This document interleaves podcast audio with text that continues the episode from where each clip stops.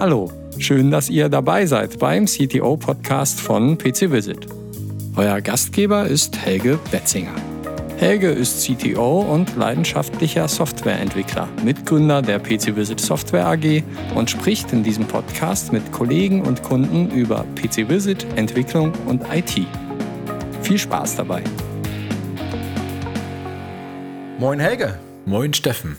Ja, unsere neue Folge vom CTO-Podcast. Mensch, schon wieder eine. Ja, hallo, ich begrüße euch. Das ist jetzt Folge 3, wobei wir ja auf der Webseite, vielleicht haben wir da einen Fehler gemacht, Helge. Wir haben ja mit äh, Null-Indexierung da gearbeitet. Was, kannst du das mal kurz erklären, was das ist? Das ist natürlich unsere Programmierer, Programmierer Folge 0. Ja. Da gibt es immer viele Diskussionen. Äh, arbeiten wir es aus Kundensicht, wo uns alle auslachen für eine Folge 0. Aber wir haben gesagt, nee, lass uns diesmal authentisch sein, mit Folge 0 gestartet. Aber jetzt, wo du auf Folge 3 springst, sind wir vermutlich dann Folge 1 oder 2 noch schuldig, ne? Das klären wir dann noch mal, bei welcher Folge genau wir sind. Vielleicht äh, ändern wir das auch noch hinterrücks. Schauen wir mal. So, und worum geht's heute? Ja, also wir hatten ja letztens das Thema angeschnitten, was sind die fünf größten Fails beim Einsatz oder beim Ausrollen oder Einrichten und Planen von Homeoffice-Arbeitsplätzen? Mhm. Und äh, haben dann selber auch gemerkt, das ist wirklich sehr umfangreiches und auch komplexes, kompliziertes Thema. Und konnten natürlich gar nicht in, in, in, in angemessener Tiefe die einzelnen Sachen dort uns vornehmen. Deswegen es kam noch einiges an Diskussion oder auch an, an, an Kundenfeedback dann zurück. Mhm, ja. Haben wir uns dann einfach nochmal angeschaut, was war eigentlich so die, sagen wir, die, die, was hat so die größten Fragezeichen hinterlassen? Und beim allergrößten Fragezeichen wollen wir einfach nochmal ansetzen und das ist das ganze Thema NoVPN. Was steckt dahinter? Was macht es äh, besser? Welche Situationen erfordern eigentlich NoVPN und in welchen Situationen ist es eigentlich dann der berühmte Hammer, ne, mit dem ich auf jeden Haken Nagel draufhaue, ja. wo das dann da vielleicht gerade kein Nagel ist?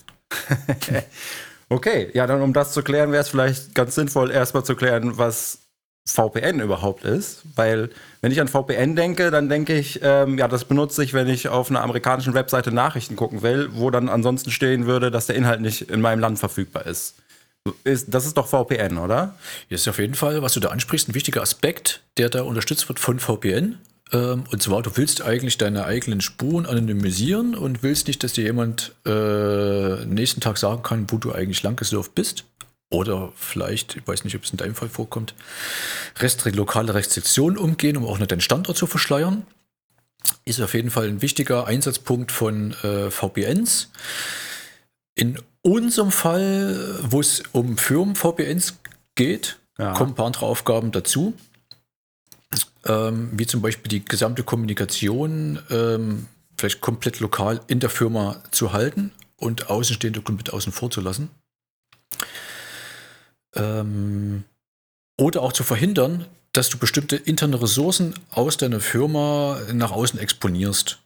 Okay, das gilt jetzt in dem Fall, dass ich äh, außerhalb des Firmennetzwerkes bin, weil ich zum Beispiel unterwegs bin, auf einer Reise oder so, und dann aber irgendwas im Firmennetzwerk zu erledigen habe. Oder habe ich das verstanden so? Ja, ein einfachstes Beispiel ist zum mhm. Beispiel, ging vor einer Weile durch, durch Heiß, der heiße News-Tagger. Ähm, es gibt ja diese ja, dadurch berühmt gewordene Exchange-Lücke. Ja, ja. Und es fragt man sich, warum ist Exchange jetzt eigentlich so exponiert im Internet stehen. Ist da eigentlich eine lokale Sache, aber ganz klar, wenn der Mitarbeiter von außen auf seine E-Mails drauf zugreifen will, dann braucht er irgendwie die physikalische Verbindung zum Exchange-Server. Und dort ging es ja noch ein Stück weiter, all die, weil dort der Exchange-Server auch eine Art Web-App nach außen gibt, um damit praktisch den Zugriff zu erlauben, dass du auf deine E-Mails auch außerhalb unterwegs drauf zugreifen kannst. Ja. Ähm, aber dort ist schon das ja auch das Problem zu sehen, dass nämlich der, der in dem Fall der ungepatchte, der ungepatchte Exchange-Server, der dann praktisch frei im Internet steht, damit jeder Mitarbeiter ran kann, egal von wo im Internet der aus drauf zugreifen will, ähm, Sicherheitslücken aufweist, die äh, bei sehr guten Supportern sehr schnell behoben sind, aber trotzdem eine Weile, eine Weile dann da sind. Es ist halt, Bei unseren Kunden ist das in 0, nichts gefixt. Ja, aber eben 0, und irgendwas halt. Es ist halt nicht sofort äh. fixbar, logischerweise. Ja. Es dauert halt alles und äh, im schlimmeren Fall, und so eine Beispiele gibt es ja dann auch, wo vielleicht gar kein Supporter dann verantwortlich ist oder dass er die Firma selber aufgesetzt hat. Ähm, oder der Endpunkt in Vergessenheit geraten ist und nicht ordentlich mhm. in einem äh, Service oder Update, einen Wartungsplan mit enthalten ist ist die Lücke dann länger offen und da ist es natürlich sehr krass, weil dort der Angreifer, wenn es denn schon einfach durch Probieren von Standpasswörtern geschafft hat, da reinzukommen, also dann in dem Fall ganz ohne Lücke, die Lücke kommt dann noch Mhm. dazu, ist er dann sehr oft schon direkt an einem äh, LDAP-Verzeichnis dran und damit einer ganzen Firma Ja, ja. unterwegs. Ja, und in VPN würde das Ganze insofern halt natürlich dann äh, verbessern, als dass dann bloß noch der VPN-Endpunkt vom Unternehmensnetzwerk äh, veröffentlicht wird. Und ähm, Das sind dann Credentials, die ich bei mir auf dem Rechner in meine VPN-Software eintippe. Richtig, So, ja. okay, ja. Dann geht der Endpunkt bis zu dir. Und das verhindert schon mal, dass dann Informationen, jetzt mal abgesehen vom Exchange-Server, aber Informationen, die generell zwischen dem Mitarbeiter und dem Unternehmensnetzwerk ausgetauscht werden, frei durchs Internet fließen. Ähm, da ist vielleicht auch ein Bild jetzt für die B2B-Kunden ganz spannend, was man als IT-Supporter da auch verwenden kann. Das Bild mit dem berühmten Gartenschlauch. Ja. Normalerweise fließen die Informationen frei durchs Internet und damit kann natürlich auch jeder, an dem die so vorbeischippern, die Daten halt da eigentlich mitlesen und äh, das angucken. So als hätte man eigentlich einen völlig transparenten Schlauch, wo die Daten durchfließen. Und ich sehe halt, fließen da heute grüne Kugeln durch und morgen rote Kugeln. und äh, der VPN nimmt eigentlich schwarze Farbe und malt diesen Schlauch so an, dass da keiner mehr die grünen, roten Kugeln sehen kann. Okay, aber ich brauche ja nicht wirklich ein Kabel dafür oder einen Schlauch dafür, sondern das ist alles im, also es ist ja Software ausschließlich, oder? Das ist, ne, im VPN-Fall ist es oft eine Kombination aus Software und Hardware. Dann äh, wirst du normalerweise halt eine, eine Firewall im Unternehmensnetzwerk stehen haben. Okay. Mhm. Und wenn die vernünftig sind, dann werden die entsprechend auch was kosten. Dann geht es vielleicht ab 3000 Euro dann Einstiegspreise halt los. Und beim Endkunden hast du dann nochmal, oder beim Endzugang, wenn es jetzt ein Einzelarbeitsplatz ist, dort nochmal den entsprechenden VPN-Client Mhm. um darauf zuzugreifen. Der VPN-Client kann natürlich auch schon integriert sein, zum Beispiel in Router, die in den äh, im nächsten Büro im Homeoffice zum Beispiel enthalten sind. Das ist auch eine Möglichkeit.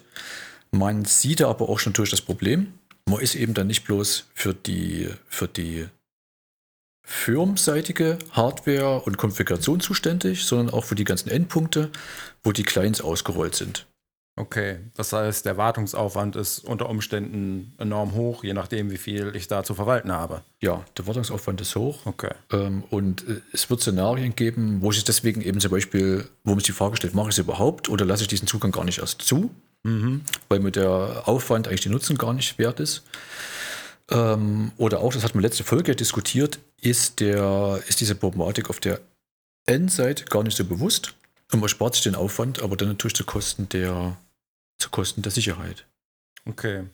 Ähm, jetzt hast du auch Router angesprochen und ich habe in meiner Fritzbox gesehen, da kann ich auch ein VPN anmachen. Aber du sagst, das, ist, das reicht jetzt, jetzt nicht für eine Firma, sich so ein VPN aus der Fritzbox anzuschalten. Naja, wir müssen wahrscheinlich die Szenarien unterscheiden, was du da, was du da genau vorhast. Mhm. Möchtest du jetzt praktisch dein, dein, ja, dein Büro oder, weiß ich, ist, oder ist es die Wohnung, dein, dein Ja, Privatrouter? die steht hier neben mir, genau. Aber ähm, angenommen, wir haben im Büro auch eine, könnte ich doch da bestimmt ein VPN, könnte ich da einen Haken setzen und dann kann ich doch da zugreifen, oder nicht? in dem Fall könntest du das so machen. Das würde halt heißen, dass du die komplette Außenstelle, in dem Fall das ganze Büro als Außenstelle, verknüpfst mit einem Unternehmensnetzwerk, wo der entsprechende Zugang konfiguriert wird und du beide Seiten verknüpfst. Wäre eine völlig legitime Sache. Jetzt musst du natürlich, äh, wenn du das halt erstmal so dich dafür entschieden hast, danach dafür Sorge tragen, dass der entsprechende Endpunkt in deinem Router auf dem neuesten Stand ist, dass der gepatcht wird, dass der aktualisiert ist. Ah, Ähm, und derjenige, der dir den Zugang also nicht ohne Aufwand. nicht ganz ohne Aufwand. Ja, also es ist halt natürlich ähm, ja, eine Abwägungssache. Ähm, wenn du sehr viele Endgeräte hast in diesem Netzwerk, Ja. also sprich wirklich Unternehmensnetzwerke zum Beispiel verknüpfst, Unternehmensstandorte verknüpfst, dann ist natürlich der Aufwand relativ zu anderen Lösungen ähm, wiederum sehr gering, weil du einmal diesen Endpunkt dort betreuen musst und äh, auf den auf, zu, aufzupassen hast, aber dafür nicht auf jedem Gerät nochmal einzeln die ganzen Endpunkte verwaltest, weil die dann dort halt praktisch schon mit abgedeckt sind.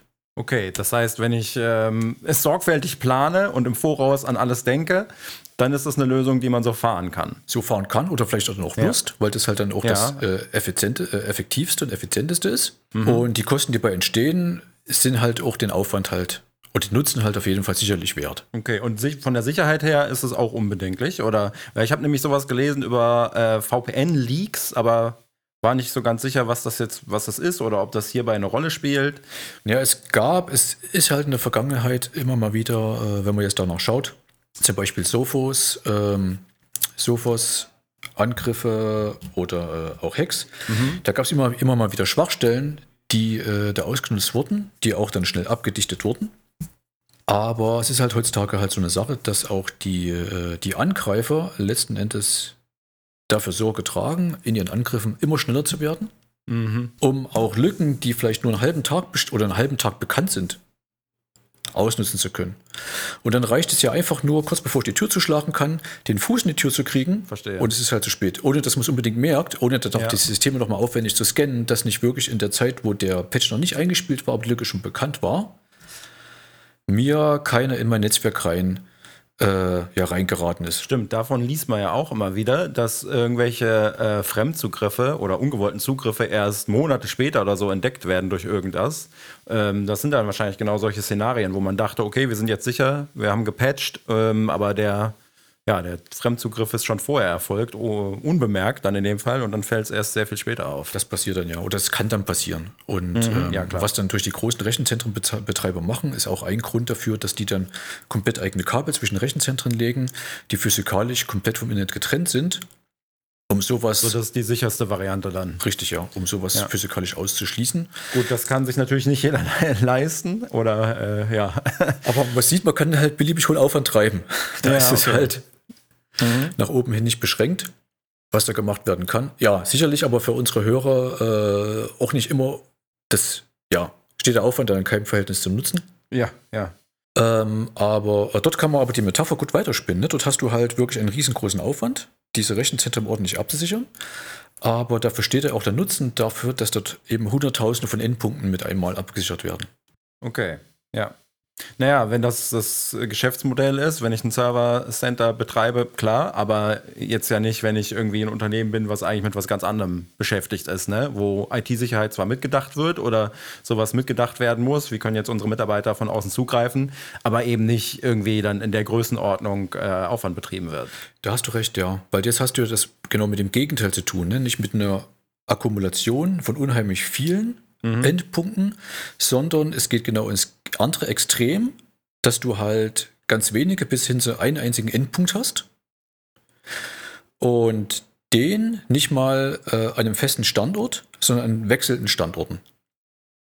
Ja. Und wenn du jetzt hier diesen gleichen Anspruch hast wie bei einem hochabgesicherten Unternehmensnetzwerk, Da muss ich das Kabel immer mitnehmen. musst das Kabel immer mitnehmen und äh, musst immer genau angucken, wo du das Kabel eigentlich jetzt gerade ausrollst, in welcher Umgebung und erstmal dafür Sorge tragen oder vielleicht dein Sicherheitskommando vorausschicken, dass die Umgebung, wo du das Kabel jetzt vorhast, darzubieten, vorher zunächst abgesichert worden ist und äh, gecheckt wurde. Ja. Okay, das geht natürlich. Aber was sind denn realistische äh, Methoden, ähm, das jetzt für sich irgendwie einzurichten oder in den gleichen Genuss zu kommen, sag ich mal, dann derselben Sicherheit oder, oder ja, derselben Funktionalität, aber mit äh, nicht eingeschränkter Sicherheit sozusagen? Ja, also gut, wir haben jetzt, wenn man dies, zu diesem Einzelfall geht, du hast einen Arbeitsplatz, wo du halt wirklich dieses, dieses 1 zu Unternehmensnetzwerk halt hast. Ähm, gibt es das typische Szenario, du nimmst halt ein Unternehmensgerät, wo du halt als Firma bestimmen kannst, was läuft darauf, ähm, wie ist der Patchstand, wie erfolgt für dort die Kommunikation ins Unternehmensnetzwerk, also praktisch per VPN und hast über alles die Kontrolle, aber eben auch für alles die Verantwortung. Das ist halt so der, das, das, das, Maß, der, das Maß der Dinge. Kommt natürlich mit einer gewissen Verantwortung und Aufwand einher. Und wir haben ja gesagt, okay, wenn du halt dasselbe Maß an Sicherheit oder vielleicht sogar teilweise ein höheres Maß an Sicherheit erreichen möchtest, kannst du natürlich genauso gut sagen, ich setze auf neuere, neuere Ansätze, neuere Belegung, und zwar auf No-VPN-Technologie, wo eigentlich die, ähm, sag ich mal, die, diese, diese Komponente VPN eigentlich, da können wir, können wir gleich nochmal drüber sprechen, nicht verschwunden ist, aber überhaupt nicht mehr exponiert wird. Okay. Also es gibt kein Unternehmensnetzwerk mehr, nach dem ich halt im Internet scannen könnte Ah, okay. und das entdecke. Das ist einfach wie verschwunden. und befindet sich sozusagen in so einer Art Stealth-Modus. Das gibt es ja beim WLAN auch. Ne? Da kann ich sa- angeben, ob es äh, öffentlich sichtbar sein soll oder ob es versteckt ist. Kann ich mir das dann so ähnlich vorstellen? Äh, es geht sogar noch eine Spur weiter. Also bei dem WLAN würdest du ja, wenn du genau die Identität kennst, das immer noch finden können. Ja, okay, stimmt, ja. Und das ist hier aber dann nicht mehr der Fall. Also hier in dem Fall ist es halt im Internet komplett von der, Erdfl von der Erdoberfläche verschwunden. Okay.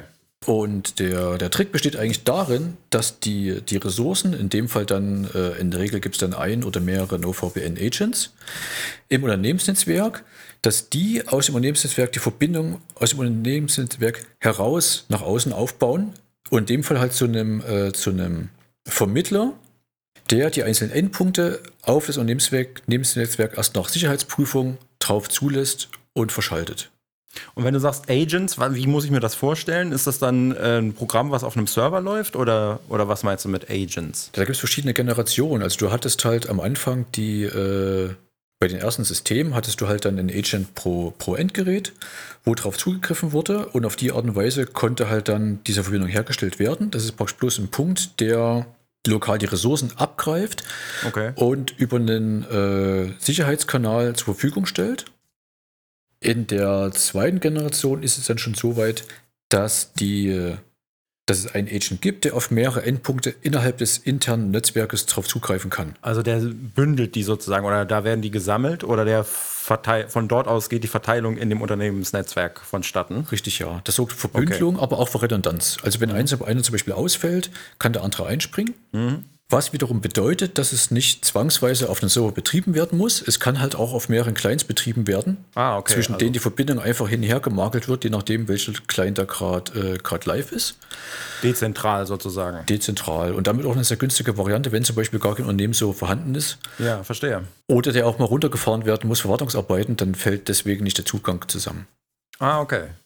So, und was kann ich dann äh, machen über NoVPN? Wa- wa- Was ähm, habe ich da dann für Funktionalität? In dem Fall ist es jetzt so, ähm, wenn man es beim Beispiel von PC Visit mal bleibt, bei unserer Moto Office Lösung, dass äh, ja trotzdem die Daten weitergeleitet werden müssen zu dem Arbeitsplatz, in dem Fall zum Heim Heimarbeitsplatz vom, äh, vom Kunden des Kunden. Ja. Und ähm, dort macht sich das eigen eine, eine Sache zunutze, dass wir dort den Arbeitsplatz im, im, ja, in der Sandbox zur Verfügung stellen und die Sandbox per ähm, ja, so, sogenannten Clientless SSL VPN mit dem PC, PC verbunden wird. Okay, das musst du nochmal erklären jetzt. Also Sandbox oder SSL, VPN, geh da nochmal genauer drauf ein, damit ich das genau verstehen kann. Also, was ist die Sandbox? Die Sandbox besteht in dem Fall einfach eigentlich nur aus einem Browser, der dafür sorgt, dass jeglicher Schadcode, der im Browser landen könnte, nicht auf das eigentliche Kundensystem reinspringt, Okay.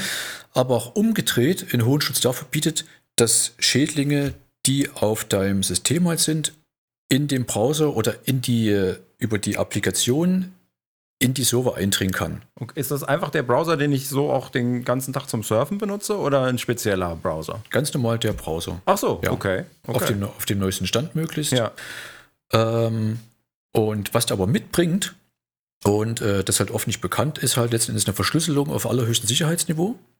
Du hast halt die allerneuesten SSL-Modi da drin aktiviert. Aha. Und SSL ähm, ist in dem Fall zum Beispiel jetzt mindestens ebenbürtig eine SSH-Verschlüsselung oder der Verschlüsselungsmodi, die es- von SSH mitgebracht werden.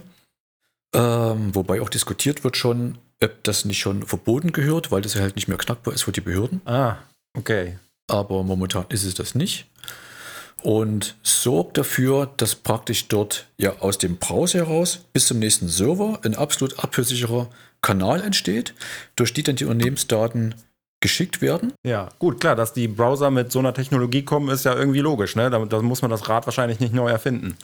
Richtig, ja, richtig. Dafür sind die gebaut, die machen Ja. Banking-Geschäfte, äh, du greifst mit auf Gesundheitsdaten drauf zu, dafür ist es alles lizenziert und wird kontrolliert entsprechend. Es ist auch Open Source. Ist ja nicht so, dass es, äh, die heutigen Browser eine Blackbox darstellen. Stimmt, ja. Und das ist praktisch diese, äh, sagen wir so, die eine Hälfte der Medaille.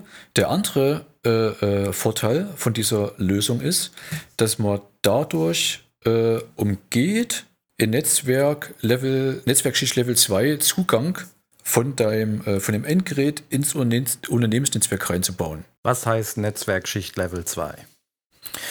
Ähm, du kennst den TCP-IP-Stack. Ja, genau. Äh, und darauf hast du verschiedene, wie heißt mal so, Service-Layer ist mal definiert worden. Und in VPN arbeitet halt auf einem sehr niedrigen Level, so ganz einfach gesprochen. Okay. Also es kann halt, ja, ich sag's mal so pseudowissenschaftlich, es kann halt auf einer sehr niedrigen Ebene jegliche, jegliche Art von Netzwerktraffic von A nach B bringen. Ja. Das heißt komplett ähm, applikationsagnostisch, egal Mhm. ob da halt jetzt ähm, ein, ein Voice-Telefon dran sitzt oder eine, eine kundenspezifische Applikation oder ob halt eine Applikation mit dem Datenbank, mit dem Datenbank-Back entsprechen will. Alles geht halt letzten Endes über die, die unterste Netzwerkschicht und auf Protokollebene hast du dann Level 2, Level 3 und dort setzt normalerweise VPNs an und stellen auf dieser Low-Level-Schicht halt eine Verbindung her. Das heißt, erstmal wird gar nicht unterstellt, welchen Service leite ich da drüber, RTP, VNC, ist dir eigentlich erstmal egal. Es wird erstmal alles genommen und vom Endpunkt ins Unternehmensnetzwerk geschleust. Mhm. Das heißt, dass alles, was im Unternehmensnetzwerk vorhanden ist, prinzipiell durch ein VPN auf dem Endpunkt bei dir im Homeoffice exponiert werden könnte. Okay, auch wenn, wenn man gar nicht auf alles zugreifen möchte oder will oder sollte. Ja, auch wenn man es gar nicht vorhat. Ja, Jetzt kannst du okay. natürlich das auf Unternehmensseite wieder versuchen einzuschränken und praktisch diese, diese Fülle an Möglichkeiten zu, äh, per Konfiguration zu limitieren, dass du jetzt nur auf ein bestimmtes Endsystem zu, zugreifen darfst. Das wäre ja wahrscheinlich Best Practice, oder? Das wäre Best Practice und eigentlich auch Voraussetzung für sicheren VPN-Zugriff, Zugriff, Ja, ja. damit eben diese, diese riesige Freiheit, die der VPN jetzt erstmal hereinbringt, wieder Stück für Stück zurückgenommen wird, um eben den Missbrauch zu verhindern. Mhm. Aber klar ist natürlich auch, dabei können natürlich schon erste Fehler passieren. A, menschliche Fehler, die halt die nie ganz ausgeschlossen sind. Ja. Ähm, plus B, warum soll ich halt erstmal so ein mächtiges System bauen, um es dann schrittweise zu reduzieren, wenn es von vornherein ja. was, eine Lösung halt finden kann, die diese Füllermöglichkeiten vom Prinzip her schon gar nicht erst hat. Und damit bestimmte Fehler, aber auch äh, Notwendigkeiten, Verwartungsarbeiten von vornherein schon mal ausschließt. Okay, also Wo du wieder bei NoVPN bist. genau, weitaus ergonomischer im Einsatz dann. Richtig. No VPN, weil es einfach weniger äh, Komplexität im Aufsetzen bedeutet, so wie ich es jetzt verstanden habe. Ganz genau. Also wir haben das ja bei äh, für die PC Visit R2O-Lösung haben wir das im Einsatz, das ganze System, als Basistechnologie für die Vernetzung der Mitarbeiter äh, mit ihren Arbeitsplätzen im Büro. Mhm. Und äh, was man auch sieht, ne, dass dieser Trend halt schon nach und nach wirklich an Fahrt aufnimmt. Aktuell sind es schon, glaube um die zwei, doch reichlich 2000 ähm, ja, IT-Unternehmen und Systemhäuser allein in Deutschland Okay. die R2O-Systeme an ihre Kunden ausrollen auf Basis von dieser Technologie. Und das Feedback äh, und die, die, die begeisterten Reaktionen zeigen schon eigentlich, dass es doch schon eine Sache ist, die sich da beginnt durchzusetzen. Und äh, an, das heißt, an wen richtet sich das jetzt konkret? Also wie muss ich mir das vorstellen? Weil wir haben ja gesagt, ein Server Center, klar, die benutzen VPN, weil die haben die Ressourcen und so weiter. Aber an wen richtet sich denn jetzt dann diese Lösung? Ja, das Einfachste ist, wenn man sich die Extreme halt, die Extreme halt äh, mal Okay. ansieht ne, und dann für sich schaut, wo stehe ich denn eigentlich da? Also das eine Extrem ist Mhm. durch, du verkabelst halt zwei, zwei Rechenzentren.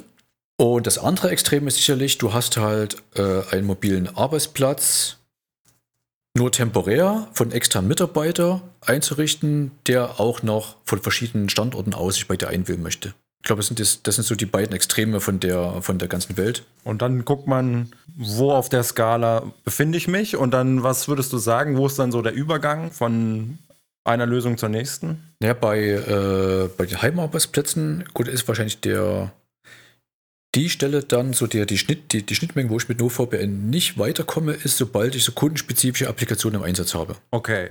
Solange ich, solange es dabei bleibt, dass ich jetzt äh, auf interne Webressourcen darauf zugreifen muss, also wie zum Beispiel diese Exchange-Lücke, um die halt Mhm. damit, rei- äh, damit abdecken zu können, oder auf ähm, Computer, Desktop, RTP-Ressourcen, ist man mit NoVPN, hat man eigentlich nur mit den Vorteilen von NoVPN zu tun.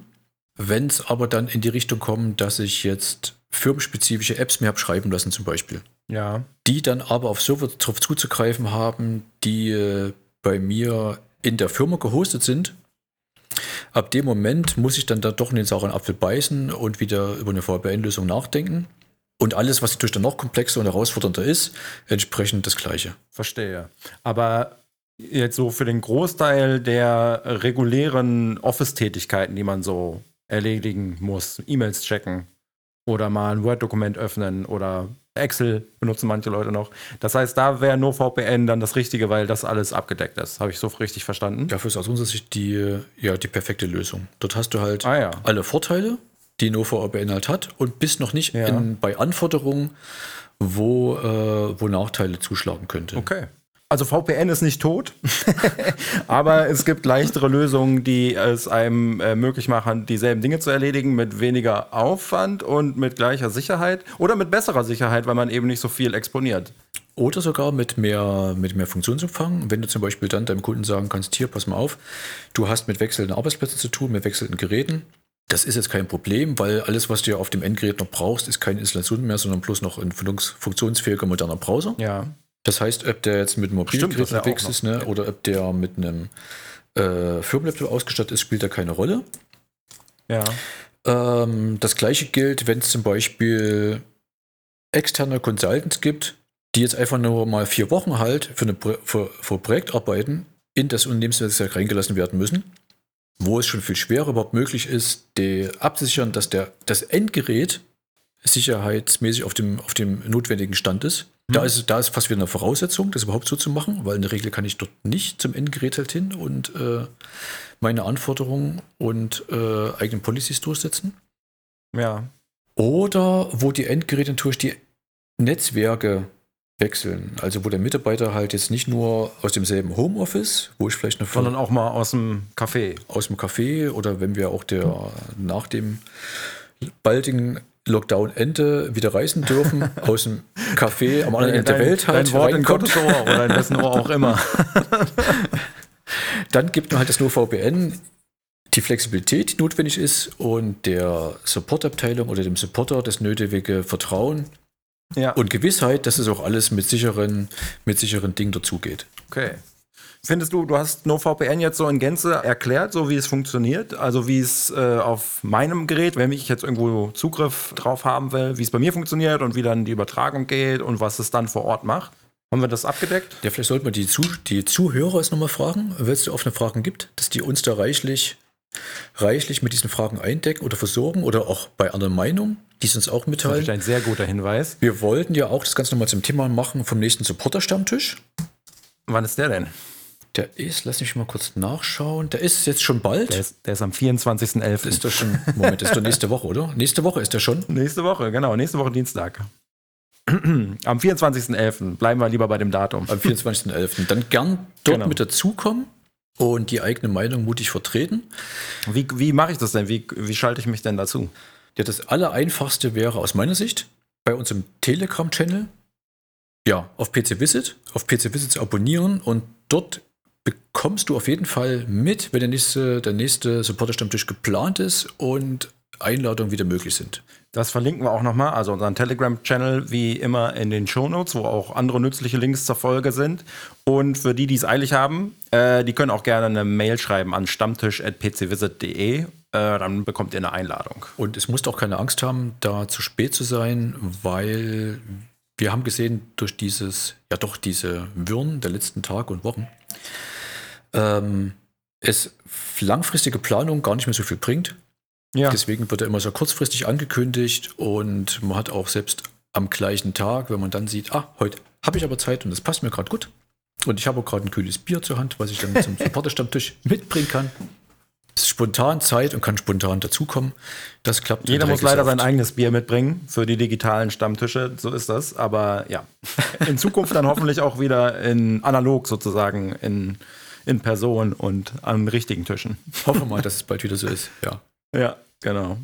So, ein paar wichtige Links, die wir jetzt genannt hatten, äh, oder auch, wo das Ganze nachlesbar ist, die haben wir wie gehabt in unseren Shownotes im Anschluss nochmal verlinkt. Jawohl. Dort kann man sich nochmal belesen.